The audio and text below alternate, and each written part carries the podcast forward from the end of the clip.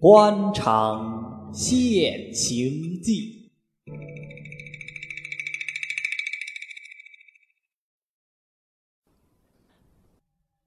第五十二回：走捷径，甲子捅营头；靠泰山，猎身卖矿产。话说四川来的张国柱。自从芜湖道认他为张军门的少爷，再加他自己又能不惜钱财，把义公馆的人都笼络得住，而且所办的事、所说的话，无一句不在大道理上，因此众人听了更为心服。他见大事已定，便说：“老太爷、老太太灵柩停在此地，终非了局。”便与三位老姨太太商量。意思想再开一回吊，然后灵柩送回原籍。算了算，总得上万银子。一面打电报到四川去会，一等钱到了就办此事。三位老姨太太自然无甚说的。谁知过了两天，不见电报回来，张国柱哭丧着面孔，唉声叹气的走了进来，说：“老天爷同我作对。”连着这一点点孝心都不叫我尽，我这人生在世界上还能做什么事呢？大家问他回电怎么说，他并不答言，只是呼哧呼哧的哭。大家急了，又顶住问他，他说：“四川的房营前月底奉到上头的公事，这个月就要裁掉。我这趟出差本是有个人替我的，我打电报去同他商量。”叫他无论在哪里，暂时替我挪回七八千金，再拿我这里的几千凑起来。看来这件事可以做得体体面面，把老人家送回家去。哪知凭空出了这么一个岔子，叫我力不从心，真正把我恨死。大姨太太道：“老爷在世，有些手底下提拔过的人，得意的很多。”现在有你大少爷在此，不怕他不认，写几封信出去，同他们张罗张罗，料想不至于不理。张国柱道：“不可，不可！老人家的大事，怎么好要人家帮忙？我虽暂时卸差，究竟还算骑在马上的人，朝他们去开口，断断不可。不是怕他们疑心。”我为的是人在人情在，如今老人家已经过世三年，彼此又一直没有通过音信。他不应酬你，故不必说；就是肯应酬，一处送上二三十两，极多到一百两，与我们仍旧无忌，而且还承他们这么一份情，实在有点犯不着。还是我们自己想法子好。过了一天。张国柱又说道：“虽然我那边差事已经交卸，究竟我在这里不能过于耽搁。既然钱不凑手，说不得，只好趁家有无。况且从前已经开过调，此时也不便再去叨扰人家。马上找人看个日子，近半个月之内就送旧起身，除掉几处治好之外，其余概不通知。”他这半月之内得空就往道里跑，见了芜湖道，恭顺的了不得。后来又拜在芜湖道门下，说什么门生父亲去世的早，老一辈子的教训门生听见的不多，如今拜在门下，受老师一番陶容，庶几将来可以稍微懂得做人的道理。这种话灌在芜湖道的耳朵里，岂有不乐之理？晓得他四川差事已撤，目下正在为难，自己出于至诚，送他二百银子，不要他出名，竟替他写信给所属各府州县，替他张罗，居然也弄到将近二千银子，通通交代张国柱。张国柱自然感激。看看动身的日子，一天近似一天。张国柱就在庙里开了一天吊，凡是发有讣文的，道台以下都来吊奠。道客虽然不多，而场面却也很好。张国柱披麻戴孝，叫两个人搀着出来给客人磕头，拿着哭丧棒，嘴里干嚎着，居然很有个孝子模样。因此，三位老姨太太以及河工管理人瞧着都为感叹，都说还算我们军门的福气，有这么一个好儿子打发他回家。内中忽然有位素同张军门要好的朋友，也是本地乡绅，是个候补员外郎，姓刘，名存树。读他不十二分相信，背后里说过几句闲话，就有人把这话传到张国柱耳朵里去。当时张国柱也没有说什么，但在肚皮里打主意。本来就说明白，开掉后就动身的。如今又一连耽搁了七八天，还没有动身。吴胡道问他为什么还不动身，他思思索索，要说又不肯说。吴胡道懂得他的意思，晓得一定是钱不够，问他是否为此。他到此也只得实说。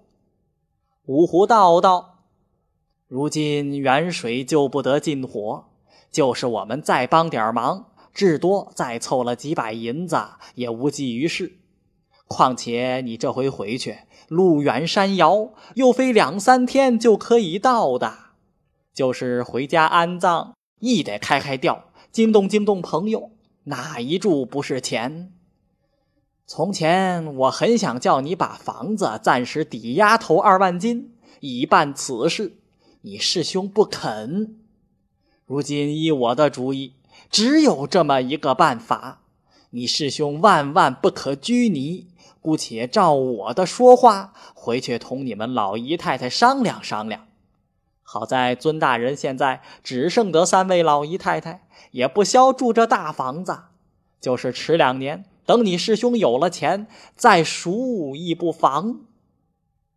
张国柱听了这番说话，心上很愿意，面子上却故意踌躇了半天。说道：“老师教训的极是，且等门生回去同几位庶母商量商量，当再来禀赋。但是门生还有一件事，老人家带了这许多年的兵，又补受实缺多年，总算替皇家出过力的人，如今去世之后，连个照例的好处都还没有办准。小侄意思。”想仗老师大力，求求上头督府县能够专折替先君求个恩典，或照军营积劳病故例，从优次序，倘能办到一桩，存没军感。说着，又趴在地下磕了一个头。五虎道道：“这是师兄的一点孝心，愚兄岂有不竭力之理？不说别的。”就是尊大人在安徽带兵，年代亦就不少。师兄一面把房子压掉，扶柩起身，我这里一面就替你办起来，大约顶快亦得好几个月的功夫。张国柱又重新磕头谢过。当天吴湖道就留他吃饭，说是今天因为开办学堂。请了几位深董吃晚饭，带着义士就屈师兄作陪。张国柱听了此言，自然不走。少廷客道，不料那个疑心他的刘存树也在其内。张国柱一见有他，立刻吩咐底下人回家到我屋里，床头上有个皮包，替我取来。这里一面入席，张国柱的管家已把皮包取到，交给主人。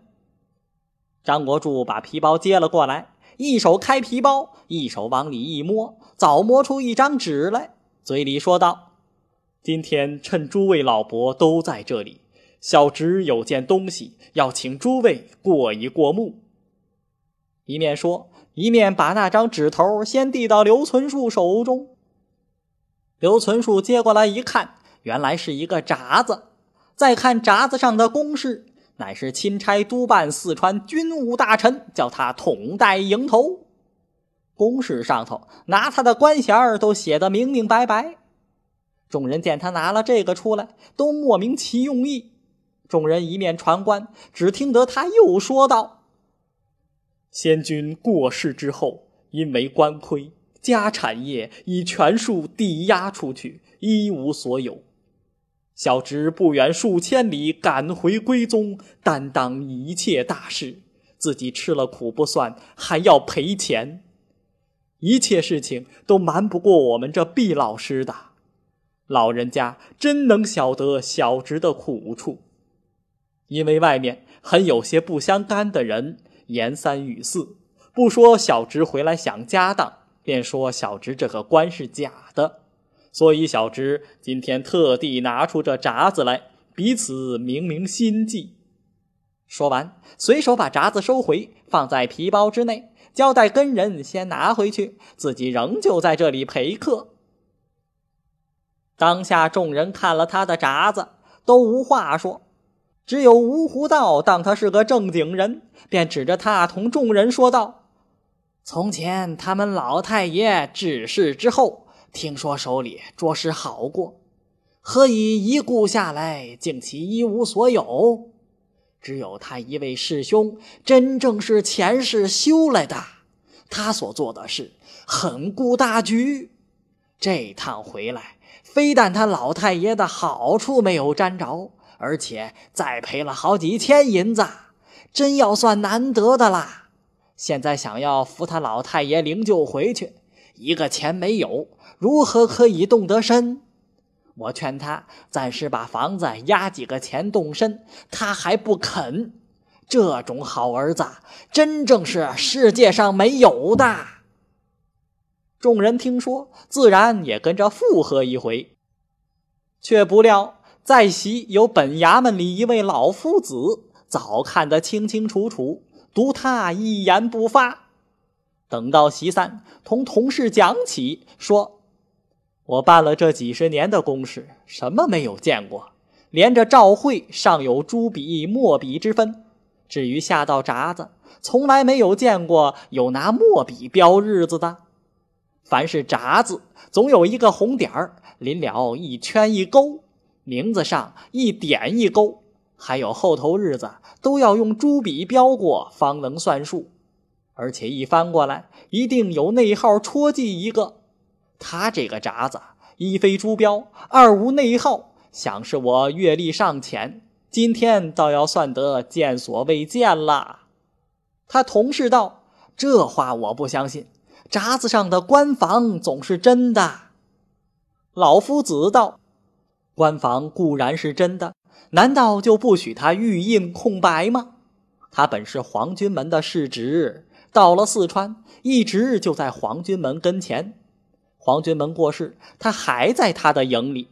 这个档口，何事不可为？不过我们心存忠厚，不便当面揭破他，也就罢了。”再说张国柱回到家里，只说是芜湖道的意思，要上顶帖，托上头替老人家请续典。但是目前上上下下各衙门打点以及部里的花销，至少也得四五万金。三位老姨太太齐说：“这事固然是正办，然而一时哪里有这些钱呢？”张国柱道：“这是老人家死后风光的事。”无论如何，苦了我一个人，到处募化，也总要办成功。后来转转弯弯，仍逼到抵房子一句话上，但是仍出自三位老姨太太嘴里，并不是他创意。他到此时得风就转，连说：“若只是为盘送灵柩，无论如何，我总是不肯动这房子的。如今替老人家请续点，数目太大了。”不得不在这房子上生法。次日出门，仍旧托了道里的账房朋友替他经手，竟抵了五万银子。吴胡道听见了，反说他是正办，又说某人的老太爷不在了，只有三个小，又没有孩子，一所大房子还不是空了起来。现在抵给人家，到底好先收两个钱用用。跟手见了张国柱的面又说：“你四川的差事听说已经交卸，将来三位老姨太太回去，少不得要你养活。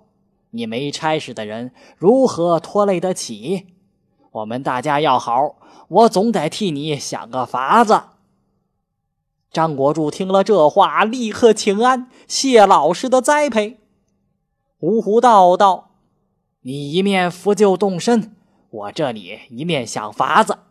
目下我就要进省，等你回来，大约依旧有眉目了。”按下，张国柱拿了银子，随同三位老姨太太伴送张君门夫妻两具灵柩回籍安葬不表。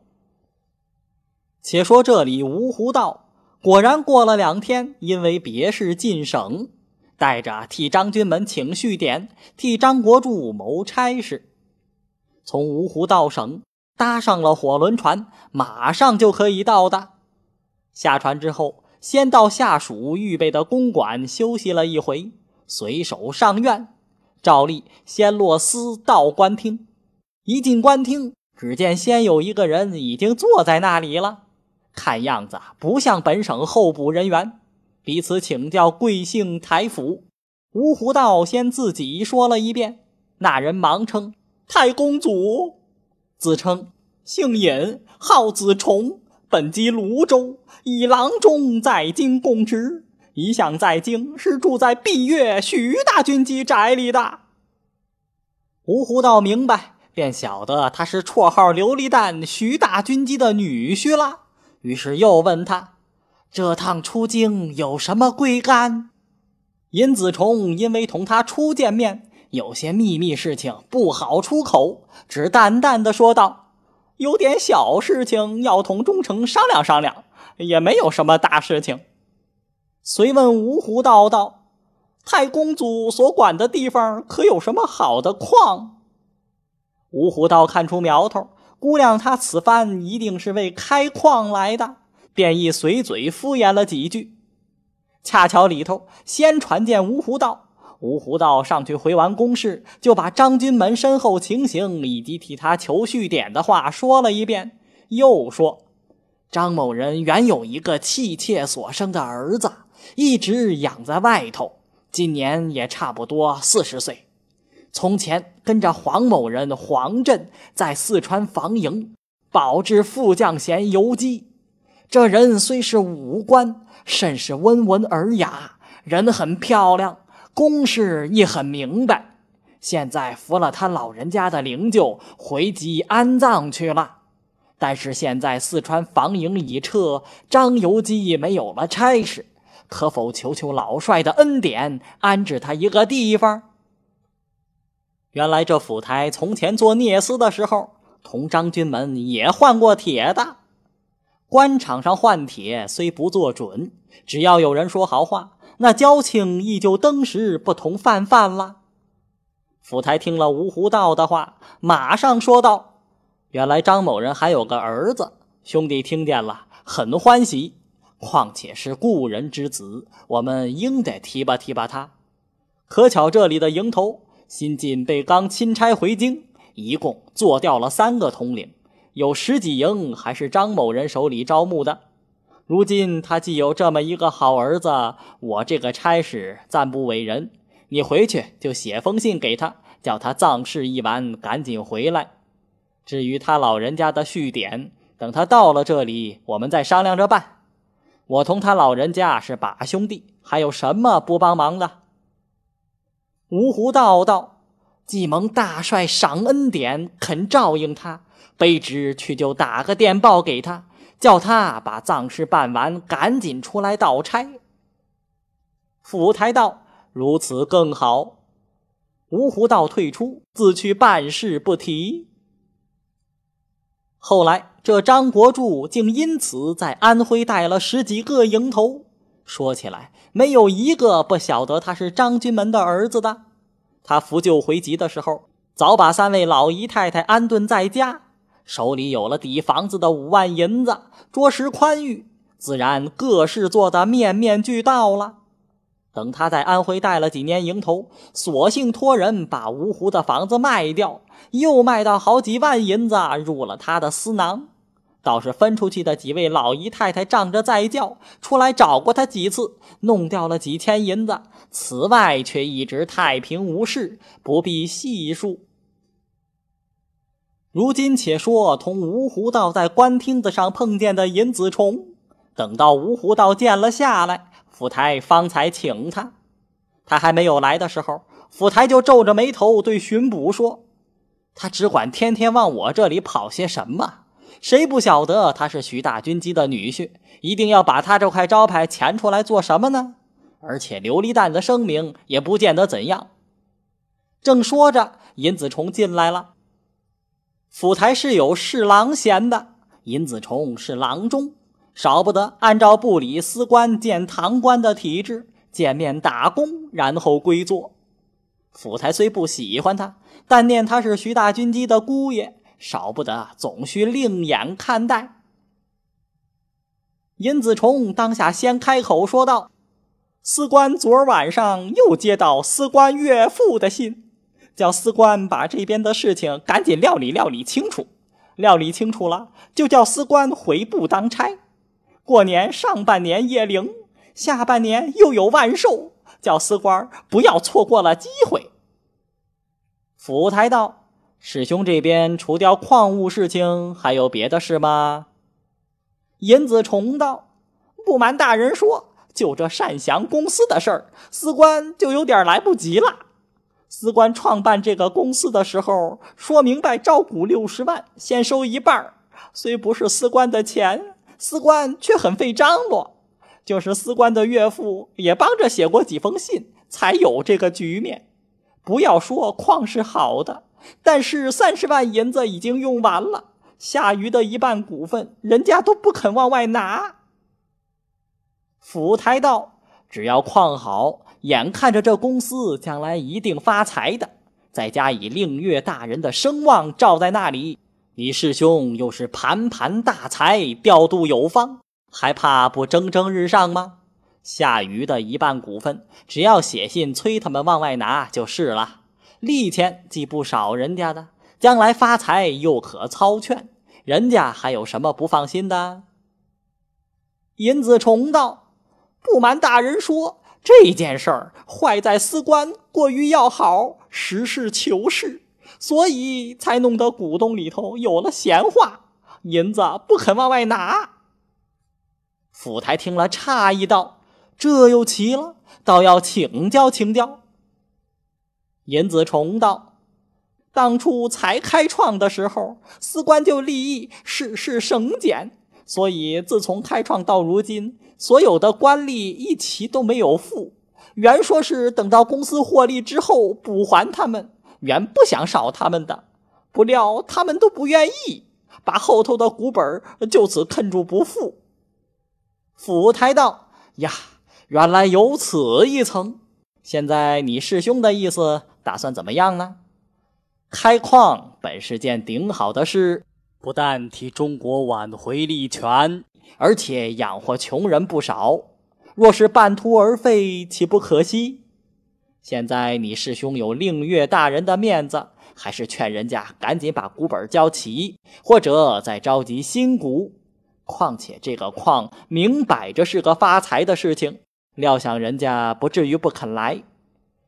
但是兄弟有一句话说：“利钱总应该发给他们。”俗语说得好：“将本求利。”有了利钱，人家自然踊跃了。尹子重听了府台的这番说话，脸上忽然一红，好像有许多说话一时说不出口的。停了半天，方搭讪着说道：“大人教训原吉事，但是司官的岳父有信来叫司官回京，不愿司官再经手这个事情。况且近来两个月。”先招的股本用完，后头的一半人家又不肯拿出来，司官已经经手垫了好几万银子下去，所以也急于摆脱此事，能够早脱身一天好一天。府台道：“照阁下的意思，想怎么样呢？”尹子重道：“司官亦得回去同股东商量起来看。府台见无甚说得，只得端茶送客。等到送客回来，又跺着脚朝手下人说：“我们中国人真正参头，没有一件事办得好的。起初总是说得天花乱坠，向人家招股。等到股本到了手，滥嫖滥赌，利钱亦不给人家。随后事情闹糟了，他又不愿意干了。”现在也不晓得他打什么主意，我没有这么大功夫陪他。再来不见。手下人答应着，不在话下。且说尹子重这回上院，原有句话要同府台商量的，后来被府台几句话顶住，使他不能开口，便也没精打采。回到善祥公司里，几个公司里的同事接着问。那事儿回过忠诚没有？方才那个洋人又来过了。他的意思，这件事儿一定要忠诚御文，总得忠诚答应了他。以后他到这里开起矿来，大家可以格外联络些。尹子重道：“这洋人怎么这么糊涂？他不相信我，他一定要府台答应他，他才肯买。我就是不肯折这口气。”你告诉他，这个公司是我姓尹的开创的。姓尹的有什么事儿，自有姓徐的担当。他府台能够怎样？若说他府台不答应，叫他同我老丈去说。我如今卖定这矿。至于洋人怕府台撤他的肘，不肯保护他，问府台可有几个脑袋，敢得罪外国人？尹子重正在一个人说的高兴。一回，那个买矿的洋人又来了，后头还跟着一个通事。尹子重一见洋人来了，直急得屁滚尿流，连忙满脸堆着笑，站起身拉手让座，又叫跟班的开洋酒、开荷兰水、拿点心、拿雪茄烟请他吃。当由洋人先同他带来的通事咕噜了几句，通事就过来问尹子重：“同府台碰过头没有？”尹子重道。这个矿是我姓尹的手里开办的，一切事他做不了我的主。况且还有闭月徐大军机在里头，将来你们接了手，尽着这一份省份，任凭你爱到哪里开采，你就到哪里去开采。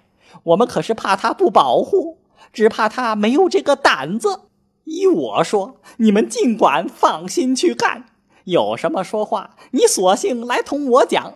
等我去同我们老丈讲，包你千妥万当。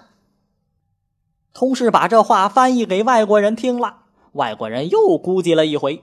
同事又同尹子重说道：“我们毕阳东的意思，说这个公司虽是你尹先生创办的，但你尹先生只算得一个商人，就是毕阳东，他也不过是个商人，虽然是一个愿卖，一个愿买。”然而内地非租界可比，华商同洋商断不能私相授受。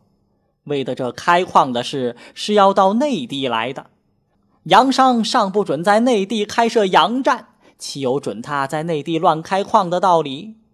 况且还有一说，就是在租界上，华商把买卖倒给了洋商，或是单挂他的牌子，也得到领事公馆里去注册。如今我们毕阳东走到内地来接你的买卖，怎能够不经两边官长的手就能做准呢？你们中国人说起来，总说外国人如何不讲情理，如何不守条约。这件事儿，毕阳东的意思一定要两边官长都签了字，他才肯接手。尹子重听他的这一番说话，心上老大不自在。同事早把他的命意通通告诉了洋人，再加他那副恼闷的情形，就是通事不翻给外国人听，外国人也早已猜着了。那洋人的心上岂不明白？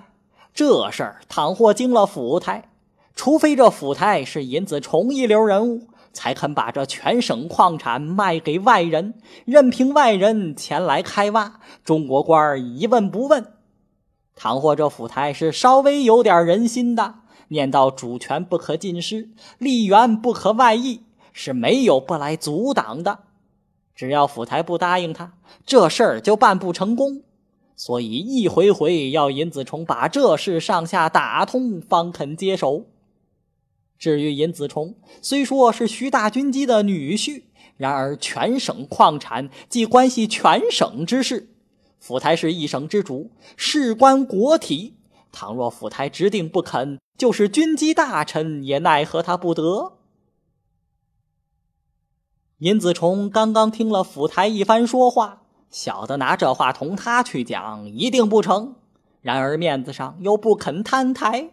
只好处处拉好了丈人，叫洋人不要听府台的话，有话只同他讲，他好去同他丈人去讲。不料这洋人乃是明白事体的，直定不肯。殷子冲恐怕事情弄僵，公司的事摆脱不得，还是小事。第一是把公司卖给外国人，至少也得他们二百万银子，除掉归还各股东股本外，自己很可稳赚一注钱财。因此被他搭上了手，绝技不肯放松。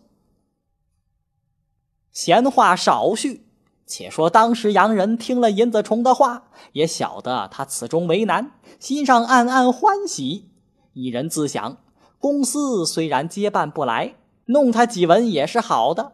他有个军机大臣的好亲戚，还怕没有人替他拿钱吗？于是笑嘻嘻的就要告辞。尹子重还是苦苦留住不放，一定要商量商量。那洋人脑筋一转，计上心来，连忙坐下听他说话。殷子重无非还是前头一派说话，自己拍着胸脯说道：“你们这些人为什么一点胆子都没有？一定要府台答应才算数。他的官儿做得长做不长，都在咱老丈手里。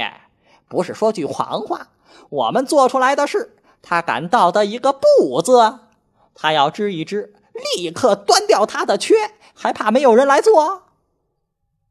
通事不想，洋人只是笑。尹子重又催通事问洋人，通事问过洋人，回称只要你丈人徐大军机肯签字，也是一样。尹子重道：“肯签字，一定包在我手里。”洋人道。既然如此，尹先生几时进京？我们同着一块儿进京。倘若徐大军机不肯签字，非但我这趟进京的盘缠要你认，就是我这趟由上海到安徽的盘缠，以及到了这里几多天的交用，都是要你认的。同事说一句，尹子重应一句。因他说的有一同进京一层，尹子重道：“这层暂时倒可不必。”等我先进京，把老头子运动起来，彼时再打电报给你们，然后你们再进京不迟。但是，一件事情不成，一切盘缠等等，自然是我的。设货事情成功了，你们又反悔起来，叫我去找谁呢？洋人道：“彼此是信义通商，哪有骗人的道理？”殷子重道：“但是口说无凭。”你总得付几成定银摆在这里，方能取信。洋人想了一回，问道：“付多少呢？如果是我反悔，说不得定钱罚去；倘你反悔，或是定其办不成功，怎么一个一罚呢？”尹子重道：“我是绝技不反悔的。”洋人道：“你话虽如此说，我们章程总得一鸣在先，省得后论。”尹子重道：“是急是急。”于是踌躇了一回，先要洋人付二成，又说：“这全省的矿总共要你二百四十万银子，也总算克己的啦。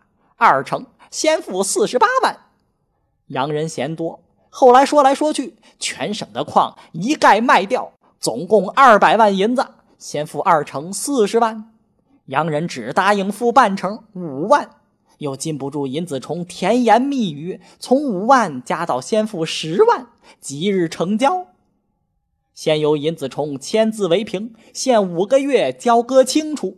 如其尹子重运动不成，以及半途反悔，除将原付十万退出外，还需加三倍做罚。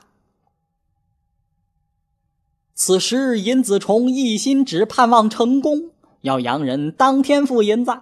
凡洋人所说的话，无不一一照办。事情一起写在纸上，自己签字为凭。写好之后，尹子重等不及明天，当时就把自己的花押画了上去，意思就想跟着洋人要到御处去拿钱。洋人说：“我的钱一起存在上海银行里，既然答应了你，早晚总得给你的。横竖事情已经说好了，我在这里也没有什么耽搁，明天就回上海。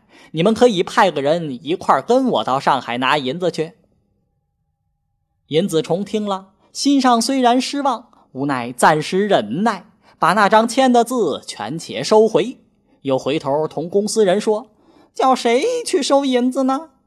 想来想去，无人可派，只得自己去走一遭。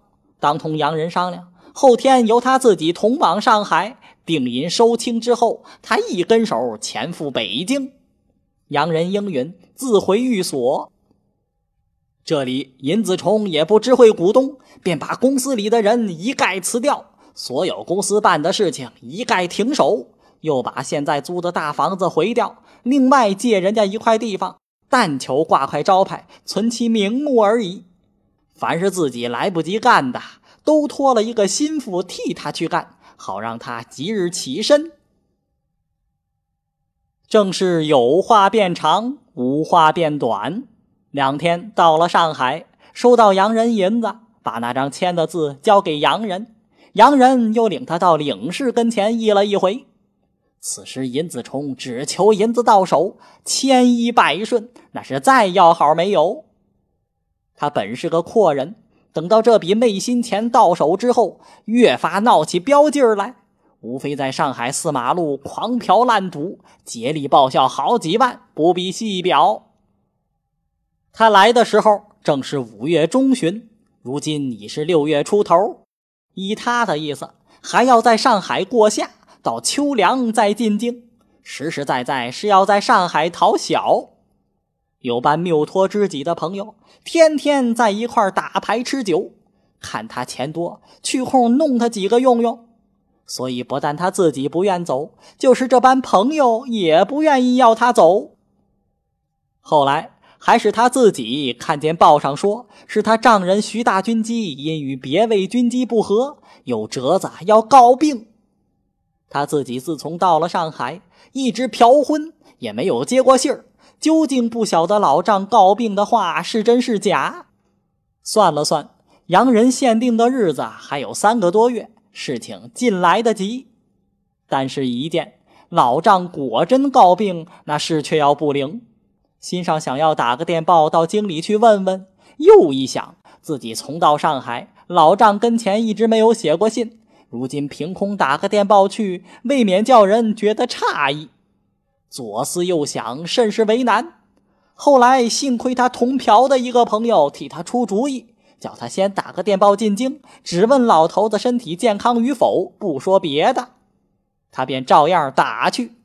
第二天得到舅爷的回电，上写着“复病历”三个字，是说生病得了痢疾的意思。尹子重一想，他老丈是上了岁数的人了，又是抽大烟，是经不起痢的。到此他才慌了，只得把娶妾一事暂搁一边，自己连夜搭了轮船进京。所有的钱五成存在上海，二成汇到家里。上海玩掉了一成。自己却带了一成多进京，当下急急忙忙赶到京城，总算他老丈命不该绝，吃了两帖药，立即居然好了。殷子重到此把心放下，但是他老丈总共有三个女婿，那两个都是正途出身，独他是捐班，而且小时候仗着有钱，也没有读过什么书。至今连个便条都写不来，因此徐大军机不大喜欢他。他见了丈人，一半是害怕，一半是羞愧，赛如锯了嘴的葫芦一般，不问不敢张嘴儿。如今为卖矿一事，已在洋人面前夸过口，说他回京之后，怎么叫丈人签字，怎么叫丈人帮忙，闹得一天星斗。谁知到京之后，只在丈人宅子里干做了两个月的姑爷，始终一句话未曾敢说。看看限期将满，洋人打了电报进京催他，他至此方才急得了不得，一个人走出走进，不得主意。如此者又过了十几天，买矿的洋人也来了，住在店里，专门等他。不成功，好拿他的罚款，更把他急得像热锅上蚂蚁似的。自古道情急智生，他平时见老丈画稿，都是一画了事。至于所画的是件什么公事，是向来不问的。尹子重虽然学问不深，毕竟聪明还有。看了这样，便晓得老丈是因为年纪大了，精神不济的缘故。这件事儿倒很可以拿他蒙一蒙。又幸亏他那些舅爷当中有两位平时老子不给他们钱用。大家知道老子账有钱，十两八两、一百八十都来问他借。因此，这尹子重丈人跟前虽不怎样露脸，那些使他钱的舅爷却是感激他的，所以郎舅当中彼此还说得来。尹子重也曾把这卖矿一事同他舅爷谈过，几个舅爷都一力撺掇他成功，将来多少总得沾光几文。当下大家都晓得尹子重被洋人逼得为难，都来替他出主意。后来还亏他一个顶小的舅爷。这年不过一十九岁，年纪虽小，心思最灵。仗着他父亲徐大军机的喜欢他，他便帮着出坏主意。言明事成之后，酬谢他若干。尹子重自然应允。他先把外头安排停当，然后回去运动老头子。小的老头子同前门里一个什么寺的和尚要好，空闲了常常往这寺里跑。这寺里的当家和尚。会诗会画，又会替人家拉皮条。他既同徐大军机做了一人之交，惹得那些走徐大军机门路的都来巴结这和尚。而且和尚替人家拉了皮条，反丝毫不着痕迹，因为徐大军机相信他，总说他是出家人，四大皆空，慈悲为主。凡是和尚托的人情，无论如何总得应酬他。和尚做的这些事，虽然瞒得过老大人，却是瞒不过邵大人。幸亏这和尚见了邵大人甚是客气，反借着别的事情替邵大人出点力，以为求荣之地。这些邵大人虽然明知道他的所为，因为念他平日人还恭顺，依旧不肯在老头子跟前揭穿他的底子。这番尹子重小舅爷替他出的主意，就靠在这老和尚身上。老和尚晓得邵大人有此一番作为，便也不敢怠慢，拣了空日备了一桌素斋，预先自己到府邀请徐大人这日赴宴。徐大军机自然立刻应允。到了那天，徐大军机朝罢无事，便坐了车子一直径去，见了和尚，谈诗谈话，风雅的很。正谈的高兴头上。尹子重先同小舅爷赶到寺里，说是伺候老爷子来的。徐大军机并不在意。和尚见了，竭力拉拢，说道：“备一桌素斋，本来闲人少，如今你二位到这里陪陪老大人，那是再好没有的啦。”二人一谦逊了一回，老和尚丢下他二人，仍去同老头子谈天。才谈得几句，忽然听得窗子后头一阵扬琴的声音。和尚耳尖，听了，先问香火道：“这是谁又在那里弄这个东西？”香火道：“就是前天来的那位外国王爷。”和尚道：“叫别的师傅陪陪他，不要怠慢了人家。我这里陪徐大人，没工夫去招呼他。”就说我不在家就是了。香火答应着出去，这个档口，尹子重、郎舅两个也已出去。徐大军机便问：“这外国王爷是怎样的一个人？”和尚道：“人倒是很好的一个，也是在教。他的教原同我们世教差仿不多，都是一心向善的。”他自从到京之后，一直就住在他们公使馆里。前头到过寺里一次，是我出去陪他的。我虽然不会说他们的说话，有了通事传话，都是一样的。这人弹得一手好扬琴，还会做做外国诗，有一部什么外国人诗集，当中选刻他的诗很不少，可惜都是外国字，我们不认得。倘若懂得他们的文理，同他唱和唱和，结交一个海外诗友，倒是一桩极妙之事。徐大军机道：“你既然说得他如此好，为什么不请他来会会呢？”和尚道：“讲起外交的礼节，他既来了，原应该我自己去接他的。”况且他也是王爷之分，非同寻常可比。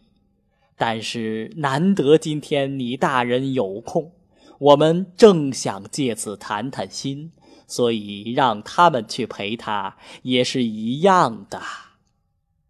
徐大军机道：“听喝我们还要在这里吃饭，倘若被他闯进来，反为不妙。”我看还是请他来会会的好。如果他没有吃饭，就让他一块儿吃素斋，我们的礼信总到的啦。和尚巴不得这一声，立刻丢下徐大军机，自己去请。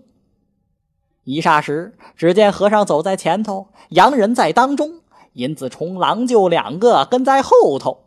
洋人身旁还有一个人，想必是通事了。进屋之后，徐大军机先站起来同他拉手，他一赶着探帽子。徐大军机一见儿子女婿都跟在后头，便说了声：“你们倒同他先会过了。”和尚连忙凑热闹，说道：“亏得请他进来，他刚才见邵大人、尹姑爷。”把他乐得了不得，正商量着一同来见你老大人嘞。当下分兵归坐，寒暄得不到三五句，和尚恐怕问出破绽来，急急到外间调排桌椅，催他们入座。从前徐大军机在寺里吃饭，都是一张方桌，同这当家和尚两个人对面坐的，如今多了四个人。六人三对面，方桌一还坐得下；再不然，加张圆桌面子也坐得很舒服、很宽展了。哪知和尚竟不其然，只见他对着香火说道：“徐大人常常来的，外国人还是头一遭嘞。一时头上素番菜来不及办，就拿着中国菜请他，似乎觉得不恭敬些。”现在我一个法子，你们到西书房里把那张大菜桌子、那些椅子都搬过来，用大菜家伙吃中国菜。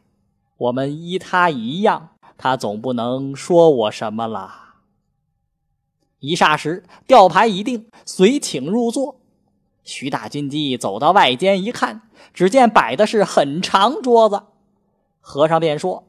徐大人，咱们今天是中西合璧，你老大人独自一位，请坐在上面，旁是邵大人、尹姑爷作陪。这边底下是主位，Mr. 萨坐在右手，他同来的这位刘先生坐在左手。靠着主人右手这一位，在他们外国人算是头一席，所以你老大人无需同他客气的。当下坐定之后，和尚又叫开洋酒、喝蓝水洋人不会用筷子，又替他换了刀叉。当下说说笑笑，都是些不相干的话。徐大人找出多少话来应酬他。都是邵大人、尹姑爷同着翻译替他支吾的。等到吃过一大半，约么徐老头有点倦意，不晓得洋人同翻译说了几句什么话，翻译便同邵大人说：“我们毕阳东极其仰慕徐大人，从前没有到中国时候，就常常见人提起徐大人的名字的。他现在跟着我们中国人，亦很认得几个中国字。和尚急忙插口道：“认得了中国字，将来就好做中国诗了。只是我们不认得洋字，不会看他的诗，实在抱愧的很。”和尚说的话，大家亦没有理会。那通事刘先生又说道：“毕阳东的意思，想求大人把大人的名字三个字写在一张纸上给他看。”徐大军机听了大喜，立刻叫拿笔砚。又见洋人从身上摸索了半天，拿出一大叠的厚洋纸，上头还写着洋字花花绿绿的，看了亦不认得。同事把这一叠纸接过来，送到徐大军机面前，说道。毕阳东嫌中国纸不牢，身上一搓就要破的，请大人把三个字写在这张纸上。徐大军机此时丝毫不假思索，立刻戴上老花眼镜，提起笔来，把自己的名字三个字端端正正写了出来。同时拿回给洋人看过，洋人又咕噜了两句，同时又把那叠纸削去几张，重新送到徐大军机面前，说道。